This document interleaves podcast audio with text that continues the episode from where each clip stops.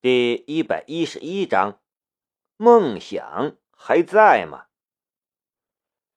下面我宣布，此次四支代表我们寄信院参加全校编程大赛的四支代表队已经全部决出，分别是李杰战队、米粉色战队、A T H 战队、杀死比尔战队。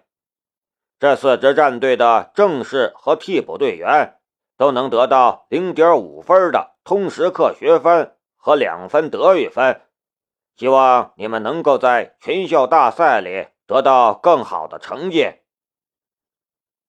早上八点开始比赛，等到全部折腾完了，也已经上午十点了。当院长把参赛证发到了三个人手中，宣布他们正式出现时。苏弘毅和韩冬都欢呼着跳了起来，南明则是懒洋洋的，随手把参赛证向自己包里一塞，有点满不在乎。不过苏弘毅和韩冬俩人已经拥住了他，若不是两个人的力量不够，非要把南明举起来不可。短短几天的时间。他们竟然真的从初学者变成了现在能够在寄信院近千学生中最拔尖的几个人之一，他们怎么能不开心呢？而这一切虽然不知道到底是为什么，但一步一步都是按照南明所安排好的步调走来的。在真正拿到这参赛证之前，他们还担心这是一场梦。现在他们才真正放心了，但与之相对的，这几天南明又强化了两本书，虽然只有一本能用上，但仅仅是这两本，就创造出了两个仅在编程能力方面超越了大学四年教育的高手。这番折腾。南明现在的能量已经降到了第六格的十一度，如果再不好好补充一下能量，恐怕要危险了。随着懒神的孵化进度越来越多，南明和懒神的联系似乎也越来越紧密。现在能量低了，南明觉得自己的情绪也容易低落。付出这么多的能量，换来的也不过是这一张参赛证而已。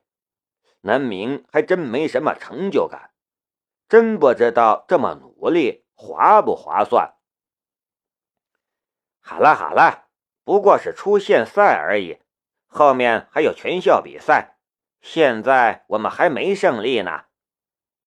看两个人越来越兴奋，有点停不下来。南明连忙泼他们冷水，他可不想自己被折腾没了。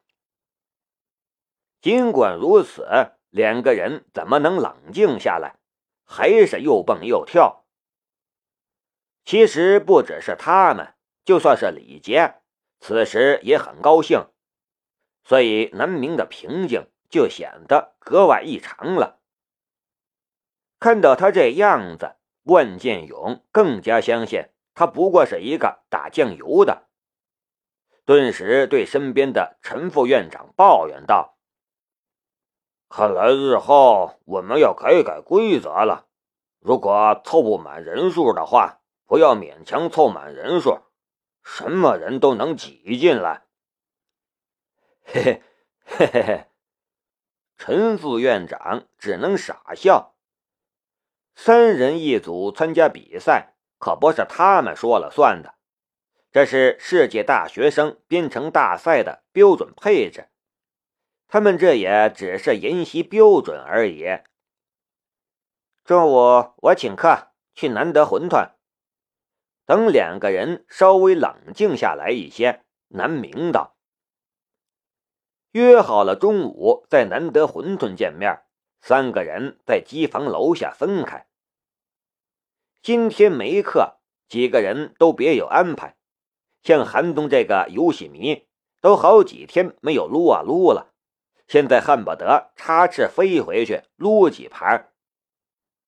南明今天也有安排，自从来了青阳，电话是打了不少，但是对陆振国的承诺，等安顿下来就去看你，却压根儿就没兑现过。这一转眼都过去了快一个月了。昨天陆振国打电话来说，陆老从京城回来，邀请南明晚上去吃顿饭。若不是如此，南明也不敢把能量消耗到只剩下十度。去陆老那里就意味着定然有大餐呢。再则啊，再不去陆振国家。南明自己都快过意不去了。不过在那之前，南明还要回去休息一下，能回一点能量是一点儿。南明刚踏上了平衡车，就接到了刘敏忠的电话。刘敏忠电话里第一句就是：“南明，出事了。”怎么回事？南明心中一紧。连忙追问道：“小曾偷东西，又打伤了人，被抓了。”刘敏忠苦笑道：“小曾是视觉研究所的志愿者之一，当初测试盲杖培训流程时，小曾就是志愿者，是最早一批学会了回声定位的盲人之一。在南明的心中。”那是一个沉默寡言、很瘦、很胆小的青年，无论如何都无法和打人、偷东西联系起来。现在小曾在哪里？伤者严重吗？事情查清楚了吗？南明第一个反应就是小曾肯定是被冤枉的。我刚从学校派出所出来。小曾确实是偷东西打人了，他躲过了摄像头，却没想到墙上有面镜子，店主从镜子里看得一清二楚，过来阻止就被他打了，摄像头也都录下来了。小曾他怎么会这样？南明半晌无语。大多数盲人文化水平较为低下。道德观、世界观更不稳固，而回声定位的能力又实在是太强了，强到了能轻易冲破人的道德观与是非观。刘敏忠的情绪有些低落。南明，你说我们做的事情对吗？南明也茫然了。他只是想要帮助更多的盲人，却没想到有时候帮助别人带来的并不见得是好结果。他们还没有大规模进行盲人帮扶活动呢，就已经出现这种情况了。如果日后帮助的人多了，那会如何？挂了电话，南明觉得自己心中堵得慌。恨不得大声叫出来。他身体前倾，脚下的平衡车飞速运转，整个人几乎化成了一道黑线，在地面上疾行。狂风吹来，把他的头发吹起，让他的衣袂扬起，让他的背包飞起，但缭绕在心中的烦恼却总也无法消解。风驰电掣到了东门外，南明减速过了马路，却是一愣。他看到南德馄饨门外一个须发皆白的老人正在来回踱步，不是姜老爷子又是谁？姜伯伯看到姜老爷子竟然能出来闲逛了，南明终于有点开心了，帮助别人。果然还是对的。看到南明，江望海更开心，距离好远就能听到他哈哈大笑的声音。小明，我可是好几天没看到你了。伯伯，你现在可以出来闲逛了。南明从平衡车上跳下来，伸手扶住了江老爷子。事实上，现在姜老爷子腰杆笔挺，面色红润，哪里又用他服了？他上下打量着姜老爷子，就看到姜老爷子脚边有一个黑团子，正滚来滚去。仔细一看，是一只全身毛发皆黑的小黑狗，也就是刚断奶没多久，连个拳头大小，却是调皮的很，扑上来咬南明的脚趾头。小黑，小黑！姜老爷子呵斥了两句，拽紧了手中的绳子，把小黑狗从南明的脚前拉开。南明蹲下来，伸手抚摸着小家伙毛茸茸的身子。这小家伙一点也不老实，还抬头想要舔南明的手，非常活泼。他叫小黑。呃，是啊。姜老爷子咧着嘴哈哈笑。隔壁的大黑狗生了一窝，你要不要？也给你寄养一只。南明确实很喜欢小动物，特别是狗。但是想了想，他现在连自己都顾不过来，还是摇头放弃了。养个狗挺好的，可以看家。现在店里的很多剩饭直接都倒掉了，也很可惜。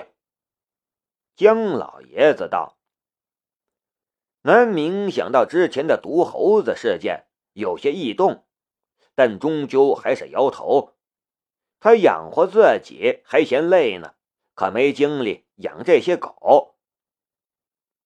南明和小黑狗玩了一会儿，喂了他一些吃食，又和姜老爷子聊了一会儿。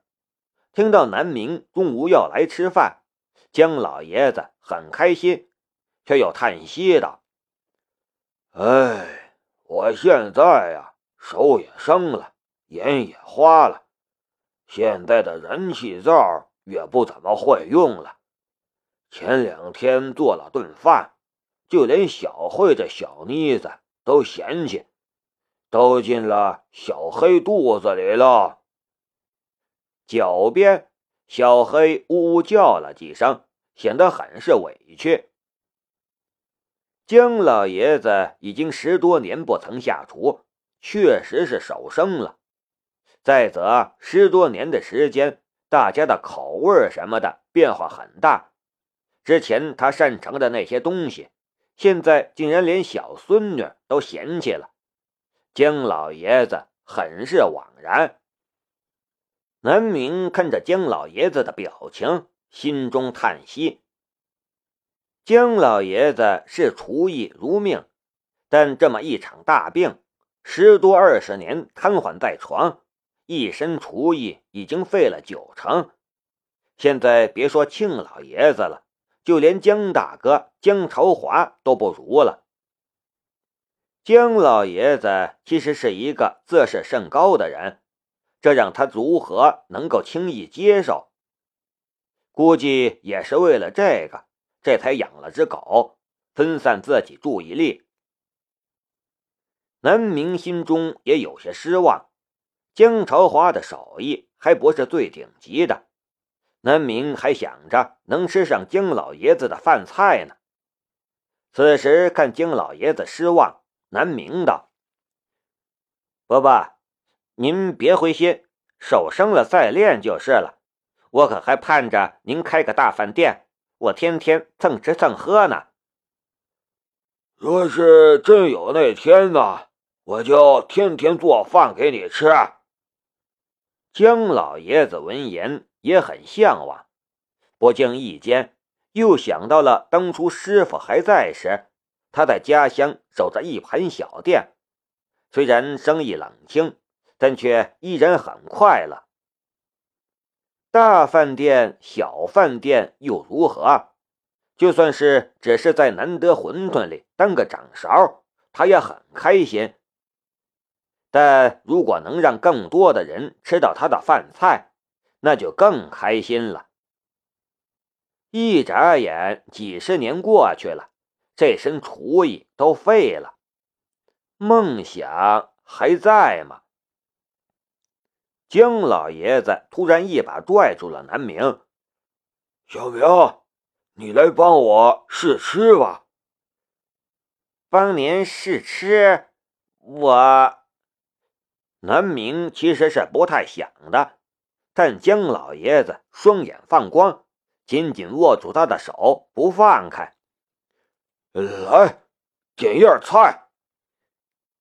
那就呃，酸辣土豆丝儿。在姜老爷子炯炯眼神的逼视下，南明实在是不好意思拒绝，只能点了个最简单的家常菜。